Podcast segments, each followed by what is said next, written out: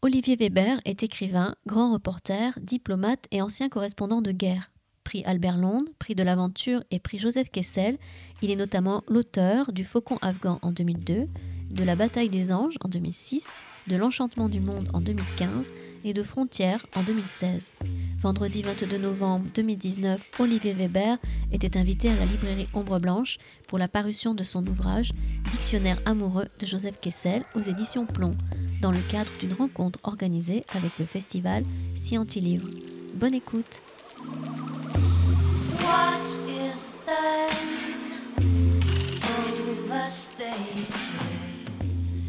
En l'absence de, Cathy Desplat de, Terre d'ailleurs, c'est moi qui vais dire quelques mots d'accueil pour Olivier Weber et rappeler que il est donc l'auteur de ce dictionnaire amoureux de, Joseph Kessel que Plomb vient de publier dans, cette collection qui devient un des, lieux de, connaissances et d'approches à la fois très personnelles et très objectives aussi d'auteurs, de, territoires, euh, de thèmes.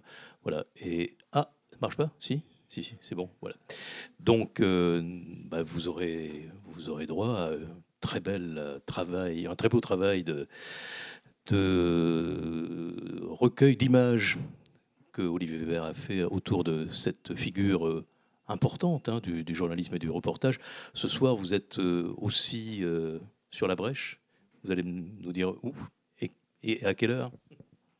Bonsoir, oui, ce soir, c'est pour le festival Terre d'ailleurs, donc qui m'a invité. C'est au Muséum de Toulouse. Il s'agit d'un récit de voyage que j'ai fait filmer donc au pays des Khmers rouges, les Cambodgiens génocidaires, mais surtout chez leurs successeurs qui sont les, les guerrieros au fin fond de, la jungle du Cambodge et qui trafiquent les rubis entre autres, mais aussi les êtres humains. Donc voilà, c'est un, carnet de route un peu euh, pour dénoncer les exactions de ses successeurs des Khmers rouges et des émules de Pol Pot. Voilà. C'était un documentaire qui était passé sur France 2 il y a, quelques temps. Euh, je, suis très heureux de l'avoir vu ce matin par hasard, parce que Reza est un vieil ami, c'est vraiment des, 10 meilleurs photographes au monde et on s'est retrouvé pas mal de fois ben, sur des images que vous allez voir parce que c'est un peu à peu près les mêmes terrains qu'Essel, c'est l'Afghanistan, le Sri Lanka, etc. Et Reza m'a fait l'honneur de, de, photographier pour moi Massoud et, d'autres personnes pour des romans parce que j'ai écrit un roman sur le, fameux commandant Massoud qu'on connaissait bien tous les deux pour euh, l'avoir vu sur le terrain avec ses hommes euh, pendant la résistance anti-taliban euh, pendant une vingtaine d'années. Donc la fameuse photo iconique, on va dire, christique pratiquement, j'allais dire, à la Che Guevara du commandant Massoud, c'est donc euh, notre ami Reza, le grand photographe qui vit à Paris, qui est d'origine iranienne, qui l'a qu'il a faite. Voilà, donc pour revenir au livre, oui, ben, c'est un dictionnaire amoureux dans cette fameuse collection qui est une collection totalement arbitraire puisque la thématique est, est amoureuse, donc de passion et, j'ai fait à peu près 1200 euh, feuillets, donc 1000 pages pour le livre, euh, pour décliner ce qu'est euh, non seulement, enfin, ou tenter de représenter le personnage de Kessel, mais aussi la traversée du siècle littéraire, puisqu'il est né en, au, début, enfin exactement en 1898, et aussi une traversée du siècle, comme le disait notre ami à l'instant, du reportage. Et les deux se sont toujours mêlés chez Kessel, le reportage et le roman. Donc le grand reporter est devenu romancier le romancier aussi est revenu au reportage, comme l'ont fait d'autres euh, grands frères dans notre profession. On pense à d'autres reporters de guerre, comme, euh, vous connaissez bien sûr, comme Jack London, qui était reporter de guerre, Hemingway, qui a basculé vers le roman parce que enough is enough, on n'arrive pas à raconter la guerre avec quelques feuillets. Malaparte, le grand romancier euh, italien. Vassili Grossman et je peux citer encore Steinbeck, Dos Passos, etc. Et tout d'un coup, donc, euh, quand on est reporter de guerre, on revient de nos contrées lointaines, et bien on se dit que voilà, le, réel, le documenté ne suffisent plus, et il faut passer à autre chose. Et, pour ma part, c'est vrai que pour les, conflits que j'ai pu couvrir, j'ai arrêté. Hein, maintenant, je, je fais que du roman et, du récit, enfin de l'essai, mais j'étais pendant une vingtaine d'années reporter de guerre, donc j'ai couvert à peu près une vingtaine de guerres. Bon, même si je retourne en Syrie prochainement, en Irak, euh, c'est plutôt pour des projets de livres que de reportages, mais voilà, on se dit quand on rentre dans nos capitales respectives, que ce soit Paris, euh, Madrid, euh, Washington ou Berlin ou Londres, que voilà, qu'est-ce qu'on fait de ce qu'on a ramassé, qu'est-ce qu'on fait de ce qu'on a pu récolter comme témoignage? De ces victimes. Il n'y a pas que des victimes d'ailleurs. Hein. Il y a très souvent, comme dit euh, notre ami Mathieu Ricard, de la bienveillance sur le terrain, en dehors des zones de guerre évidemment. Et, mm, et, pour des conflits que j'ai couverts, j'ai beaucoup plus appris de la part de romans, de grands romans, de grands romanciers contemporains, mais aussi de romanciers locaux du cru, euh, que sur, en lisant donc des reportages ou des, ou des, ou des récits. Donc voilà, pour Kessel, c'est ça qui est intéressant, c'est d'avoir vu un petit peu cette frontière molle, euh, très floue entre le réel et, l'imaginaire, et comment il s'en est servi. Donc voilà Kessel qui est sur une piste euh, d'Afghanistan, qu'il a découvert assez tardivement, à 58 ans, mais il a commencé, on va dire, euh, sa carrière d'écrivain, si je puis dire, à, Nice. Il n'est pas né à Nice, il est né en Argentine, dans une colonie juive où son père, le, père, le docteur Samuel Kessel, avait immigré euh, un peu sur la demande du baron Hirsch, qui était son mécène lorsqu'il était étudiant en médecine à Montpellier. Et puis il revient en Russie et à Nice pour des raisons de santé. Et donc ce que découvre le jeune Kessel au, début du XXe siècle, c'est cela, vous la connaissez sûrement, cette promenade, la promenade des Anglais. Il y avait encore un casino à l'époque, mais c'était davantage la, promenade des Russes. Et Kessel va s'illustrer au lycée de Masséna, enfin le lycée de Nice, où va passer d'ailleurs un autre grand écrivain un peu plus tard, qui est Romain Gary, qui est comme lui d'origine russe, juif, et qui va être comme lui aviateur, et qui va devenir aussi grand reporter, mais un peu à l'inverse. Kessel était d'abord grand reporter, puis écrivain. Et Gary, c'était l'inverse, il était grand reporter pour la presse américaine euh, sur euh, le tard, après 50 ans. Et Kessel s'engage euh, en 1918 dans l'armée française, on est bien sûr en, pleine guerre mondiale. Il va devenir pilote, là on le voit dans son école à Nice. Et très vite, donc, il rejoint la fameuse escadrille S-39 avec les As des As. Le problème, c'est que les pilotes, les As des As, qui sont très jeunes, reviennent euh, très souvent, enfin ne reviennent pas très souvent. Et donc, ils sont remplacés par des jeunes euh, volontaires comme Kessel, qui va devenir de facto pilote euh, depuis son poste de navigateur. Vous voyez, à l'époque, c'était des biplans et l'aviation allemande était assez efficace. Et Kessel en réchappe, on ne sait comment, et on fait un livre qui est le premier succès euh, qui s'appelle L'équipage, qui est un livre assez connu. Nous sommes en 1923, il a 25 ans, ça fait 250 000 exemplaires. On a dit que c'était le premier roman sur l'aviation moderne, c'est vrai, mais surtout, c'est surtout un, roman un peu dostoïevskien. Je vous dirai peut-être plus tard pourquoi, parce que c'est important dans son œuvre. C'est l'histoire d'un ménage à trois, entre deux pilotes d'avion et une femme qu'ils se partagent sans le savoir.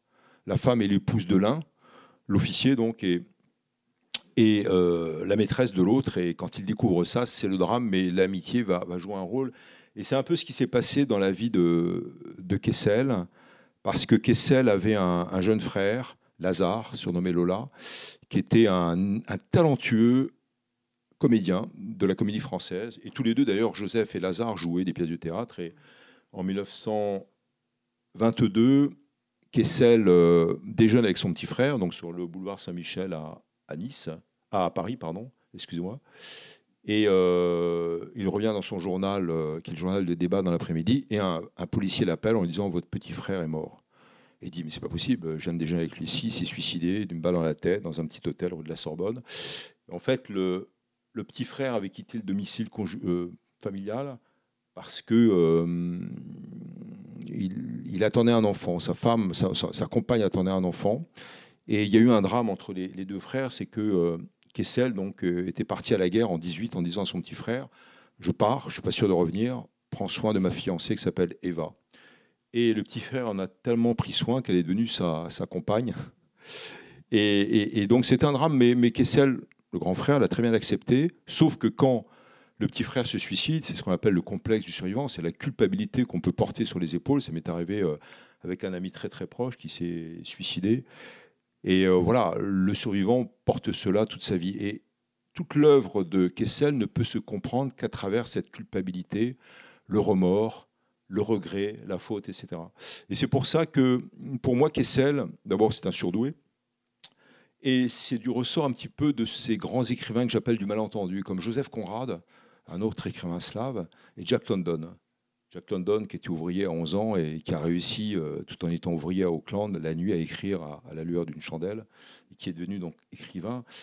Et euh, Kessel a un côté dostoïevskien, en portant cette faute, ce remords, cette culpabilité toute sa vie. Donc il va être euh, dans, dans, la recherche euh, du pardon, de la rédemption. Et Conrad, c'est ça, quand vous lisez entre autres Lord Jim, Jack London aussi, alors c'est un peu différent, mais quand on lit Martin Eden, qu'on peut lire à 10 ans, à 20 ans, à 30 ans, à 50 ans, vous le lirez de trois ou quatre manières différentes, tellement cette œuvre est riche et elle est vraiment l'œuvre d'un surdoué. Et pour ces trois écrivains, l'aventure, le, le, baroud, finalement, ne font partie euh, que, du prétexte. C'est la Libye, en fait, pour parler de la vraie aventure qui vaille. C'est l'aventure intérieure, c'est la passion humaine, c'est le sentiment, etc. Et quand on relit l'œuvre de Kessel à, cette aune, avec ce regard, et évidemment la, découverte de la réalité historique de ce suicide, euh, on comprend mieux la, profondeur, euh, j'allais dire russe, et la mélancolie, et c'est pas un cliché, qui s'est emparé toute sa vie. Euh, de l'écrivain Kessel. Donc Kessel devient à la guerre, à la fin de la guerre, pardon, grand porteur. Et il fait partie de quelques aventures, dont euh, celle des pilotes euh, qui ont survécu à la guerre de 14-18 et qui vont créer le premier grand courrier. Ça passe d'ailleurs, pardon, ça démarre, ça démarre d'ici même. Ça démarre à Toulouse, c'est la TCOR et l'aéropostale. Après, c'est parti de Paris et de Bordeaux. Mais regardez, on voit bien là d'ailleurs sur le, tracé, c'est Toulouse. Barcelone, euh, Alicante, Malaga, etc. Toute la côte ouest de l'Afrique, Port-Étienne, où j'étais encore il y, a, peu de temps, c'est Nouadhibou maintenant en Mauritanie. Et puis après, euh, Dakar et, l'Amérique du Sud. Et puis, euh, quelquefois, les pilotes n'en revenaient pas. Il y avait deux dangers. D'abord, l'avion lui-même qui tombait souvent.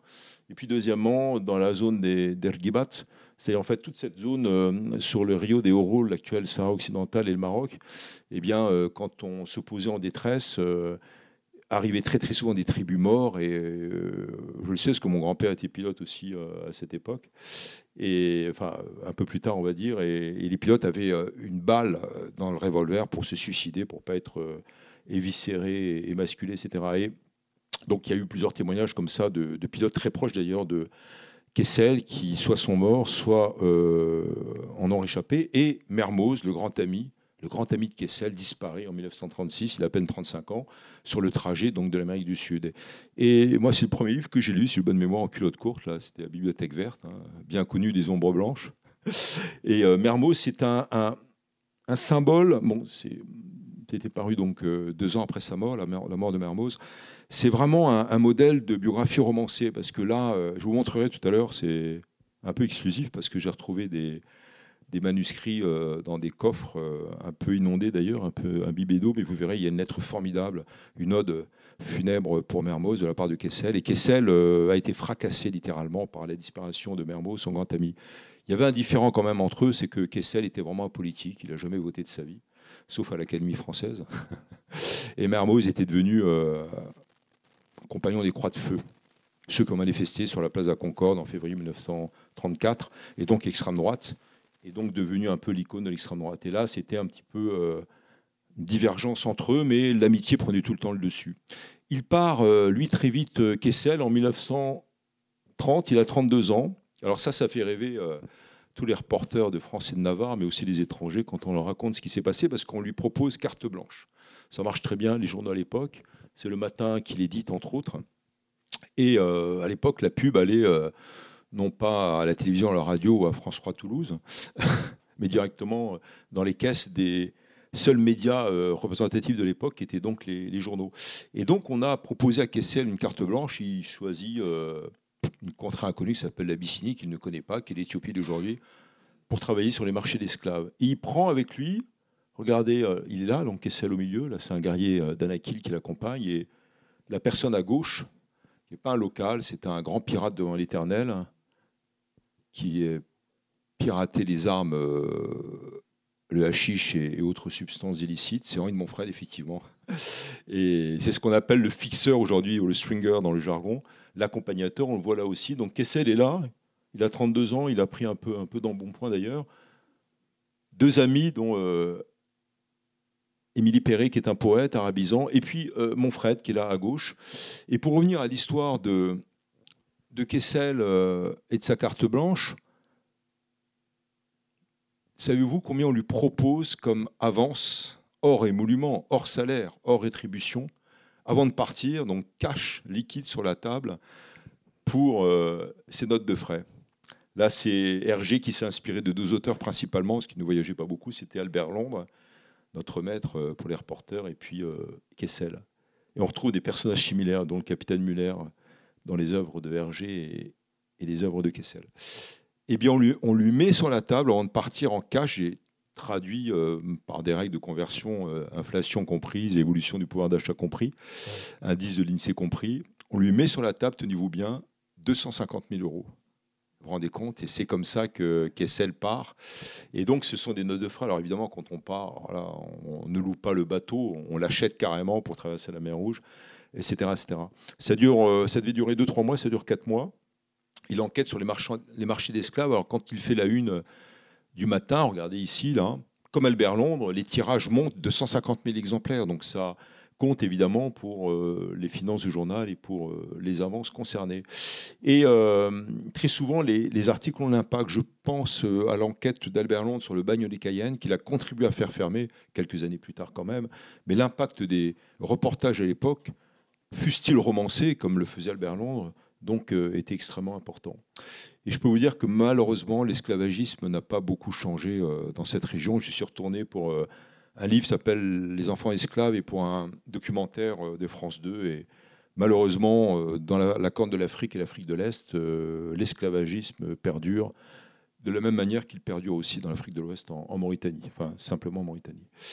Voilà, et donc ça donne aussi des compagnons de route grâce au succès de l'équipage en 1923. Kessel, avec son autre frère, ils étaient trois frères, fondent un journal qui n'était pas un torchon, pas encore un torchon, qui s'appelle Détective. À l'époque, c'était pas mal. Et regardez ce qu'il a comme collaborateur. Il a Cocteau, vous la reconnaissez? Son amant présumé, ça n'a jamais été prouvé, Raymond Radiguet, qui est mort très jeune à 21 ans. Et d'ailleurs, quand il meurt, Cocteau adoube en quelque sorte d'une amitié amoureuse. Kessel, d'ailleurs là on le voit, on voit ici deux dessins de Cocteau que je vais reproduire. la définition n'est pas très très bonne. Et euh, Cocteau était homosexuel, Kessel pas du tout, mais il y a une vraie, euh, une vraie affinité qui se crée, une amitié amoureuse qui se crée entre eux, parce que Kessel va remplacer Raymond Radiguet qui va disparaître. Autre collaborateur de détective, vous la reconnaissez en bas? Colette, voilà. Alors c'est très chic d'avoir comme euh, fait diversière, hein, la rubrique des chiens écrasés, Colette, et puis euh, Malraux également qui va encenser différents ouvrages de Kessel, mais bon, il va lui renvoyer l'ascenseur. Euh, pour l'espoir et, d'autres livres. Malraux, donc, qui va collaborer également aux, journaux euh, des, frères Kessel. Alors voilà, là, c'est une euh, reproduction, enfin, c'est même le facsimilé d'un manuscrit que j'ai, qui est un, livre qui s'appelle La Rose de Java, qui est l'histoire vraie en fait Kessel, de Kessel qui revient de la guerre de 14-18, mais qui passe par Vladivostok. Et en fait, il va rencontrer sur son bateau sa future femme, Sandy, et voilà, regardez comme c'est raturé, euh, surchargé, corrigé. Euh, une écriture très fine et il travaillait vraiment euh, de très très près ses textes. Alors c'est aussi le reporter de guerre qui va couvrir la guerre d'Espagne. On le voit ici avec son cousin Boris Lesk à Barcelone. Là, en écrivant en 1938 son reportage dans une, une auberge espagnole, c'est le cas de le dire. Et Kessel est arrivé un petit peu tard. En Espagne. La guerre a commencé en 1936 et là, donc vous voyez, il est avec euh, Hemingway en bas avec euh, Malraux qui commande la brigade Teruel. Hemingway extrêmement engagé. D'ailleurs, c'est la source d'un conflit très dur avec son vieil ami Dos Passos. Et Dos Passos voit disparaître son ami traducteur espagnol qui vivait à New York et qui disparaît euh, exécuté par les sbires de la Tchéka, de la GPU, les services secrets soviétiques, qui veulent éliminer tout ce qui est socialiste modéré, et tout ce qui est donc euh, contraire à la ligne euh, du Comintern.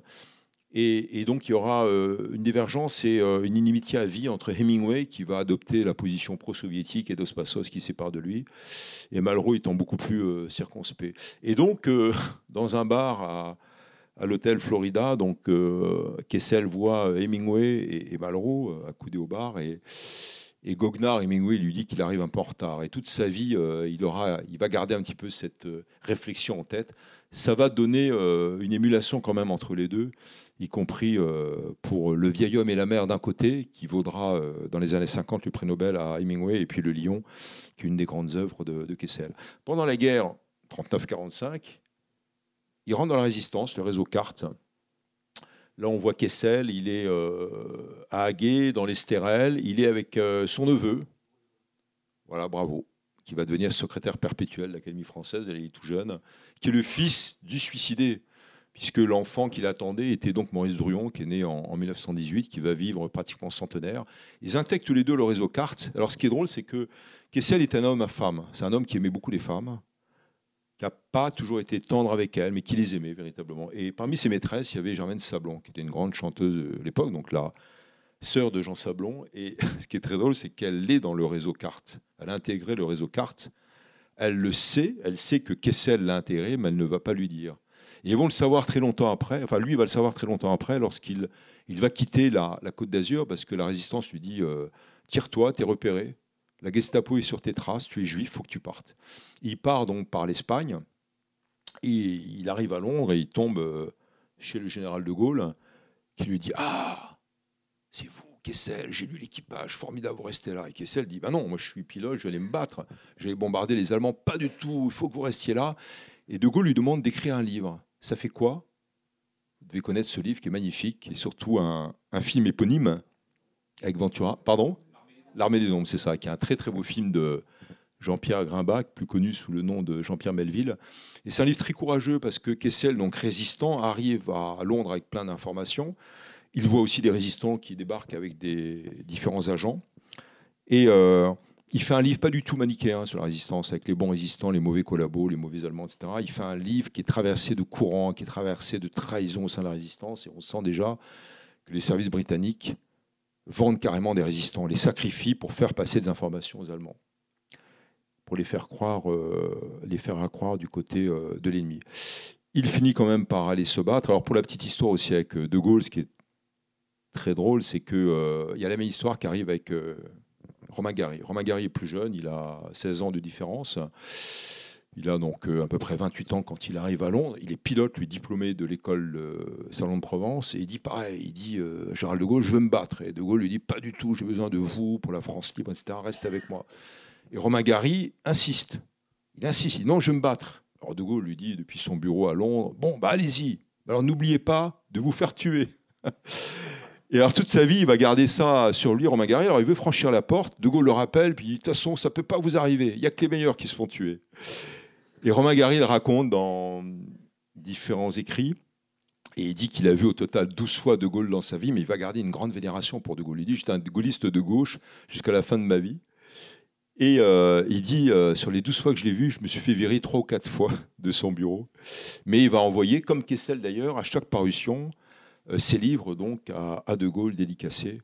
Et quand De Gaulle va mourir, Gary sera là en train de pleurer. Et quand Kessel va mourir, il sera là aussi à l'enterrement à Montparnasse. Alors ça donne aussi, euh, lors du séjour à Londres, entre deux bombardements de Kessel, donc un chant remarquable qui est le deuxième hymne patriotique français après la Marseillaise, c'est le chant des partisans. Là ici, voilà, il y a l'original qui devait s'appeler au départ les partisans. Ça donne le chant des partisans Underground Song, Ami entendu le nord des corbeaux, etc., chanté par Anna Marley, qui est d'origine russe comme lui, et coécrit avec Maurice Druon. On n'a jamais su qui avait écrit quoi, si c'est tout Druon ou tout Kessel, mais bon, voilà, en tout cas, euh, regarder les droits d'auteur sur la partie euh, Druon-Kessel, de toute façon, il n'y a pas de droit d'auteur, c'était parachuté au-dessus des lignes ennemies, ça servait de refrain à la résistance pour se reconnaître, etc. Et donc, c'est devenu le deuxième hymne national, enseigné même dans les écoles pendant des années.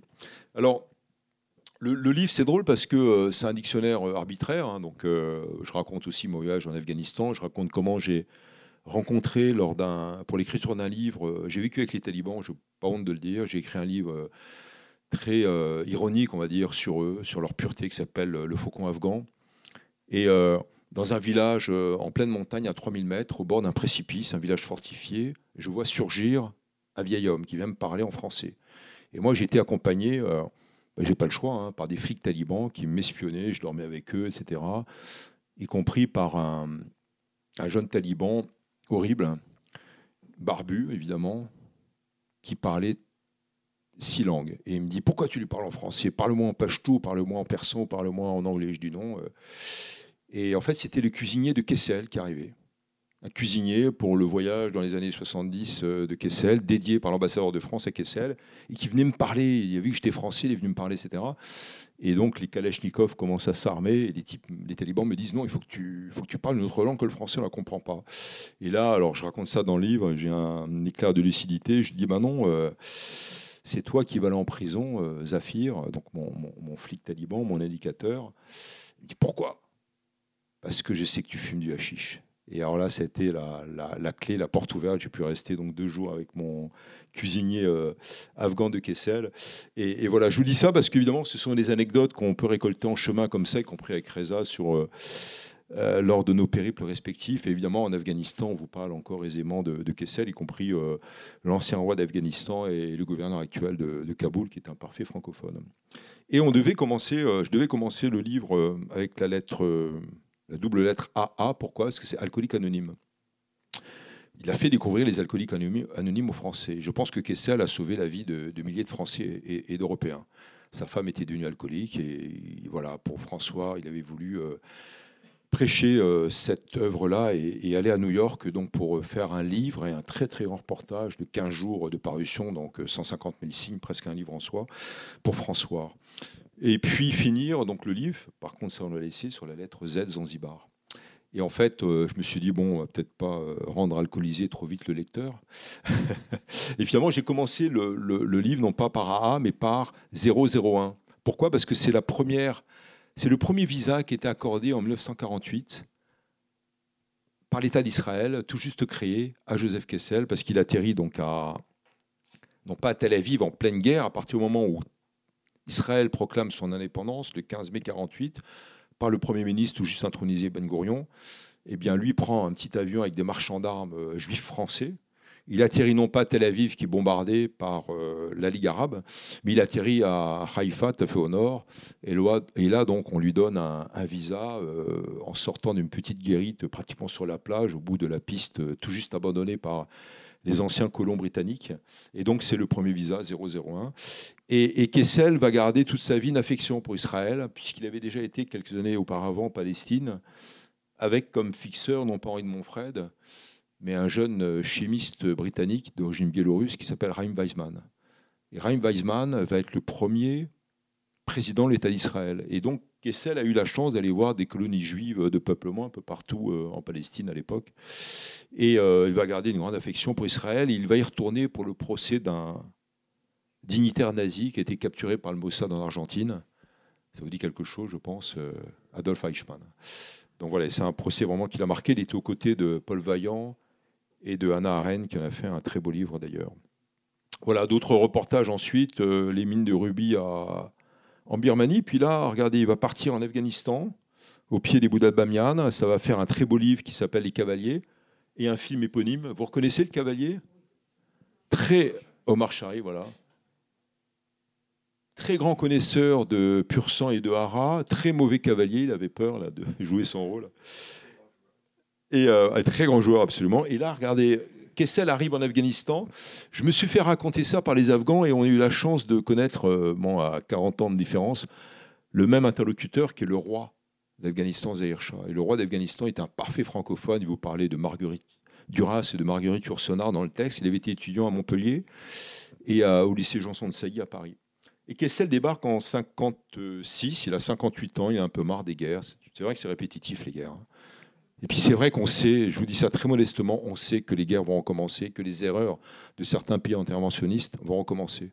Qu'on ferait la guerre de, de 2003 en Irak qui a fait 500 000 morts au bas de Bush contre la ville de la CIA d'ailleurs, et la guerre euh, libératrice entre guillemets de, de Libye euh, qui a fait au moins 50 000 morts.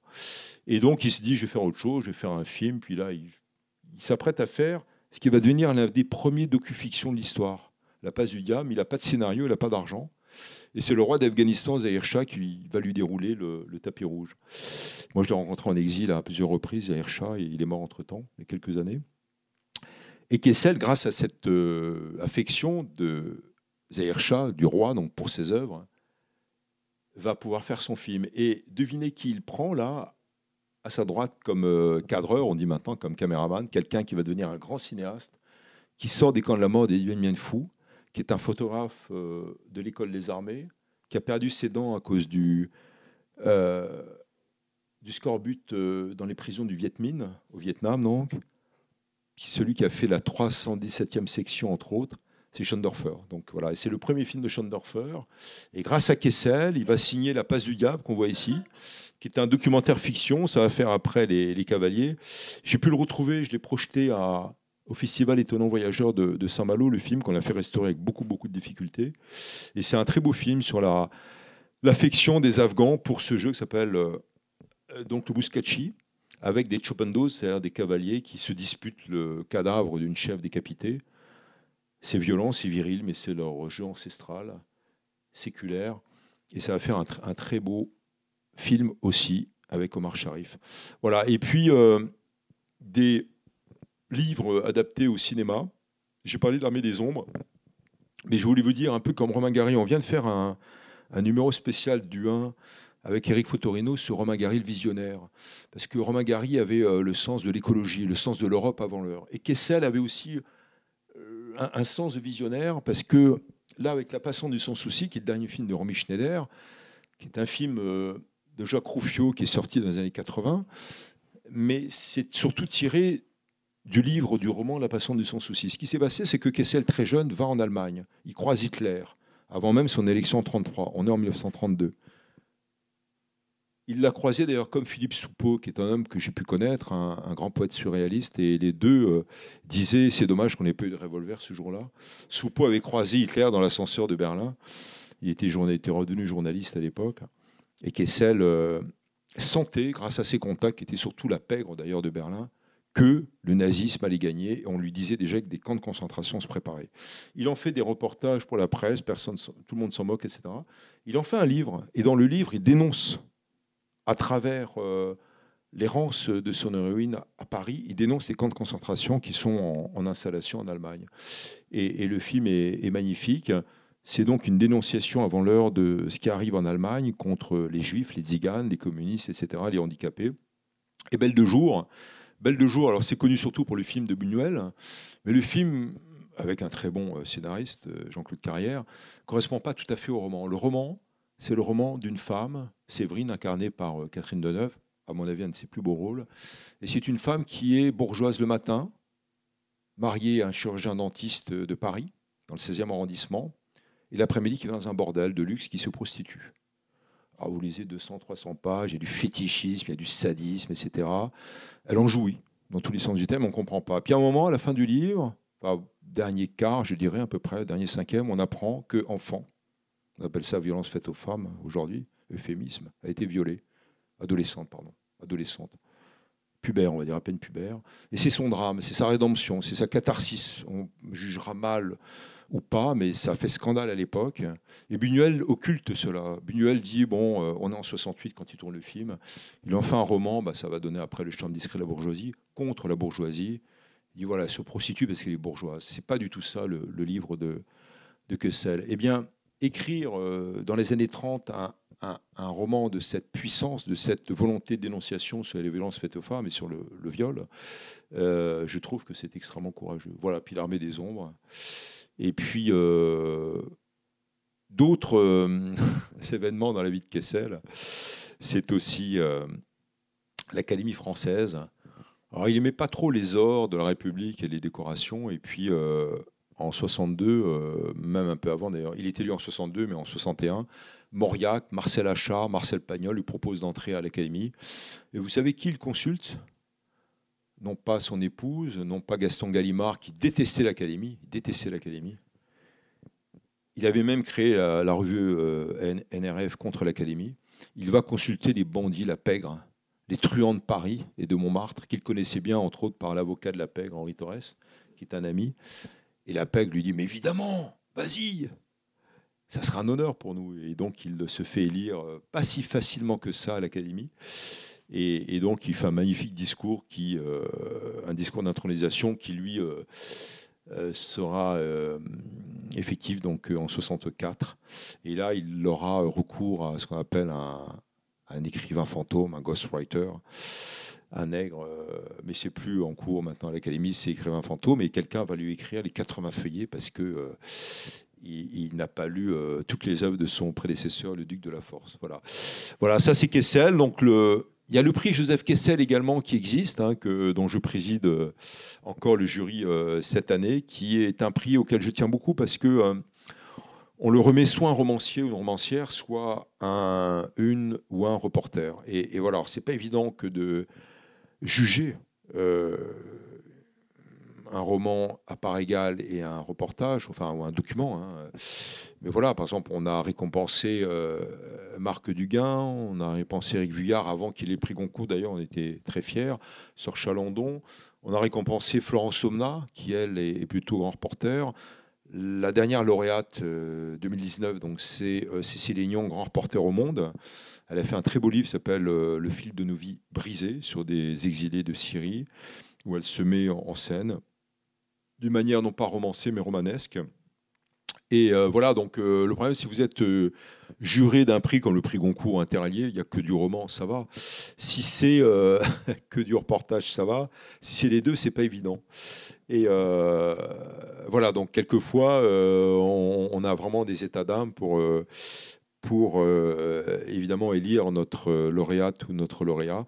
En tout cas, c'est tout à fait dans le spectre, dans le champ de Kessel, qui justement passait du reportage au roman, du roman au reportage, qui d'un voyage s'inspirait d'un fait réel pour en faire une fiction, et, puis le contraire, qui revenait très facilement dans ses reportages à euh, ce qu'on appelait euh, dans François à l'époque avec Pierre Lazarev, qui était son grand ami, son patron, qui a eu aussi comme euh, reporter Philippe Labro, Lucien Baudard et autres.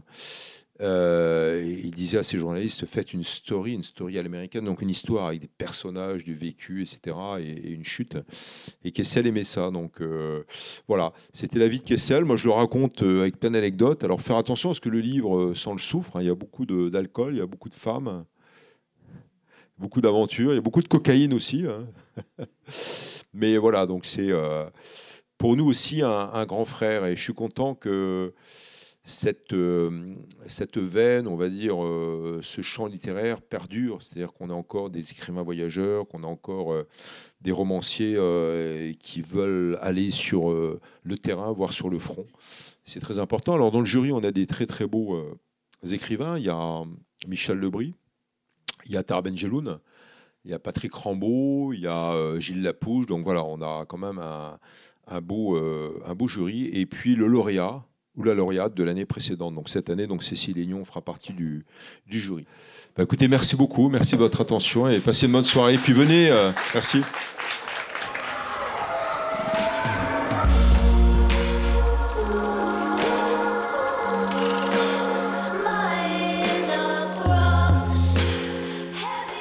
C'était Olivier Weber à la librairie Ombre Blanche le 22 novembre 2019 à l'occasion de la parution chez Plomb de son dictionnaire amoureux de Joseph Kessel lors d'une rencontre organisée en lien avec le festival Scientilivre.